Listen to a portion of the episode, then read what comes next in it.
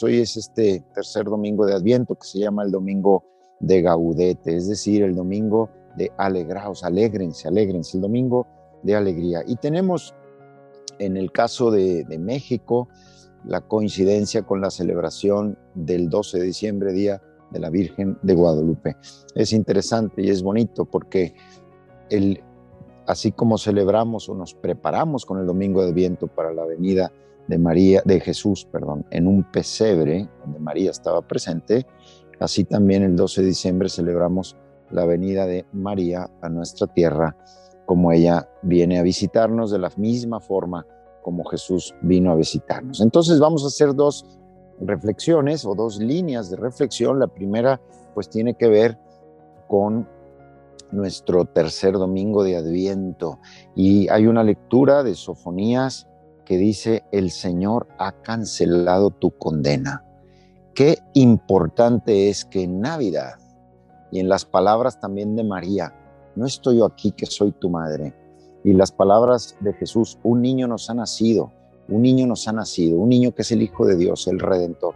Que en estas palabras nosotros experimentemos verdaderamente que el Señor ha cancelado nuestra condena. Decíamos el domingo pasado cómo a veces nos cuesta creer el amor de Dios, a veces nos creemos pues más culpables o más o como si nuestro pecado fuera más fuerte que el amor de Dios. Eso es un intento del enemigo, del acusador de hacernos estar mal. De ninguna manera permitamos eso. El Señor ha cancelado nuestra condena. El amor de Dios es mucho más poderoso para que estemos felices. El Señor ha cancelado nuestra condena. Continúa Sofonías diciendo, no temas porque el Señor es un guerrero que salva. O sea, no, Dios no solo pues dice, bueno, pues está bien, si quieres que te salve, pues te salvo, ¿no? Como que te incluye ahí en una lista a ver si puede ser de los que pues, pueden ser salvados. No, es un guerrero que salva. O sea, él guerrea, hace la guerra para salvarte. Y la hizo la guerra a tal grado de enviar a su Hijo único que se entregó en una cruz.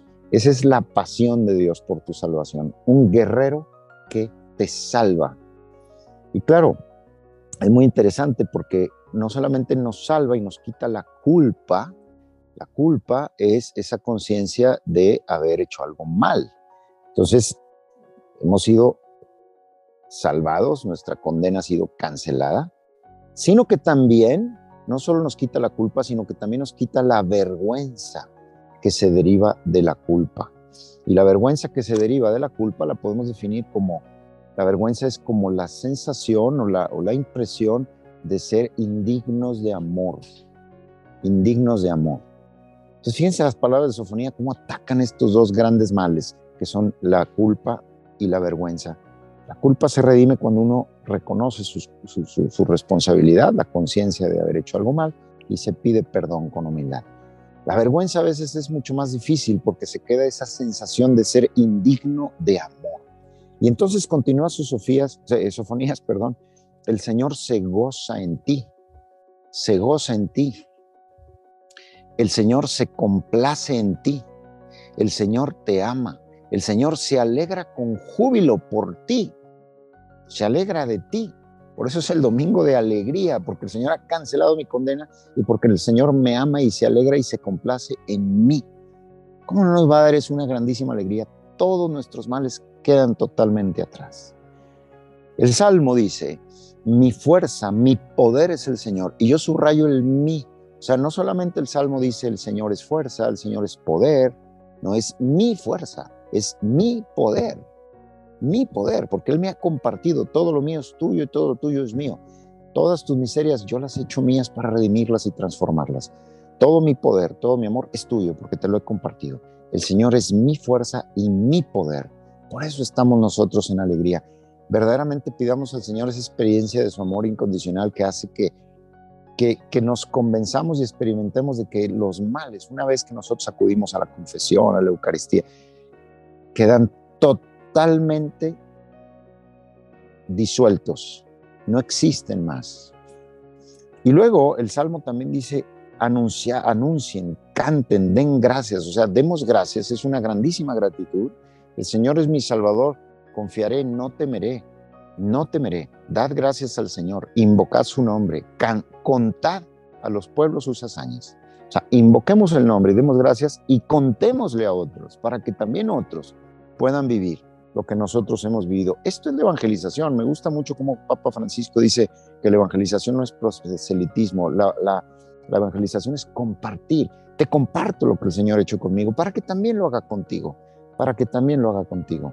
Anuncia, cuenta, cuenta a los demás lo que te ha sucedido. La carta a los filipenses, pues es la carta famosa de este domingo de Adviento, la, la, carta de la alegría. Estad siempre alegres en el Señor, os lo repito, estad alegres, que vuestra mesura la conozca todo el mundo. Volvemos al cuenta, anuncia, la alegría se transmite, el Señor está cerca, que nada te preocupe, sino que en toda ocasión la oración y la súplica con acción de gracias eh, sean presentadas a Dios en tus peticiones. Estemos alegres y cuenten a los demás que, que no hay medida en el amor, que Dios nos ha redimido totalmente. Y luego, eh, está también, si tomáramos nosotros la segunda lectura del día de Guadalupe, que es de los Gálatas, dice que somos siendo hijos, somos herederos por voluntad de Dios, por voluntad de Dios, por, por determinación de Dios, somos herederos. Todo lo que Dios le ha dado a su Hijo Jesucristo, nos lo ha dado también a nosotros. Toda su salvación, su gloria, su amor, su protección. En, mi, en la casa de mi Padre hay muchas moradas, dice Jesús. Todo el cielo es tu morada, es tu casa, es tu hogar. El cielo es tu gran herencia y todos los bienes celestiales que te comparten esta tierra, esa es tu herencia. El perdón, el amor, la paz, la liberación, la salud de tu alma y de tu cuerpo. Juan el Bautista en el Evangelio de hoy dice, van y le preguntan, ¿no? ¿Qué tenemos que hacer? ¿Qué tenemos que hacer? Y Juan el Bautista prácticamente responde dos cosas. Una de generosidad, o sea, si alguien te pide dos túnicas, eh, que se las reparta con el que no tiene y el que perdón, el que tiene dos túnicas que las reparta con el que no tiene y el que tenga comida que la reparta, o sea, nos invita a ser generosos, nos invita a dar, pero luego también le dice a los soldados y a los militares, sean justos, sean justos. Eh, no hagan extorsión, no se aprovechen de, con denuncias falsas, conténtense con su paga, o sea, no anden buscando mordida tampoco, ¿verdad?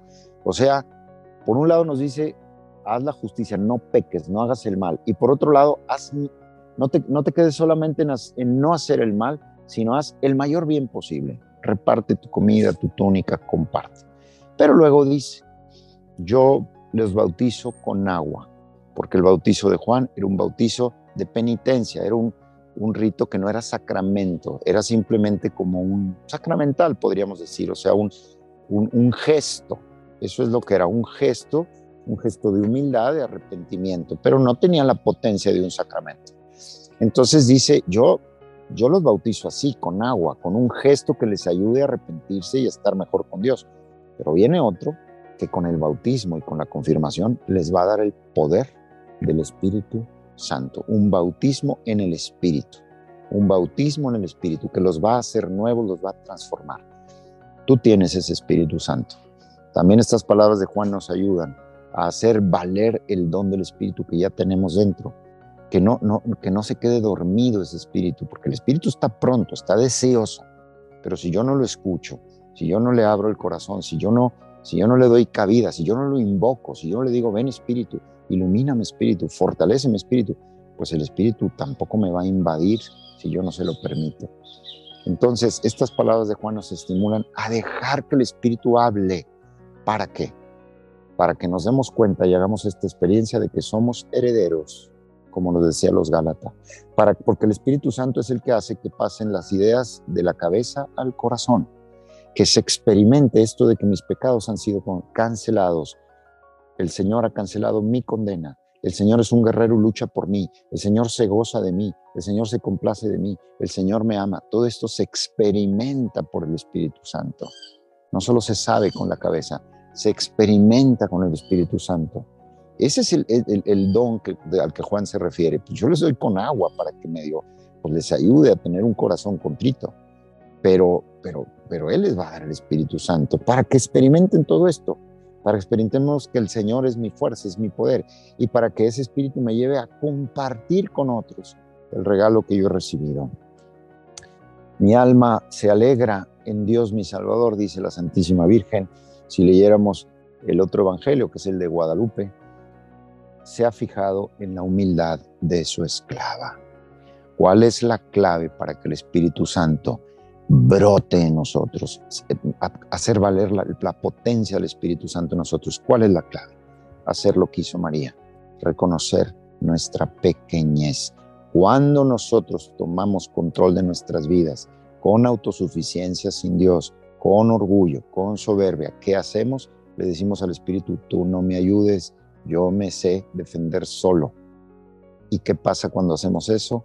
Nos quedamos solos, nos quedamos impotentes, no logramos resolver nuestros problemas. Cuando reconocemos como María que somos pequeños, entonces el Señor mira la humildad de, su esclava, de su esclavo, y empieza el Espíritu a venir en nuestra ayuda y a fortalecernos que esta experiencia de ser hijos herederos de Dios en quien Él se complace y que el Señor ha cancelado toda nuestra condena, es decir, que estamos totalmente libres en el Señor, sea la mejor forma de seguir caminando por esos caminos allanados y enderezados rumbo al pesebre de Belén, donde está la gloria de Dios y donde está el amor de Jesucristo.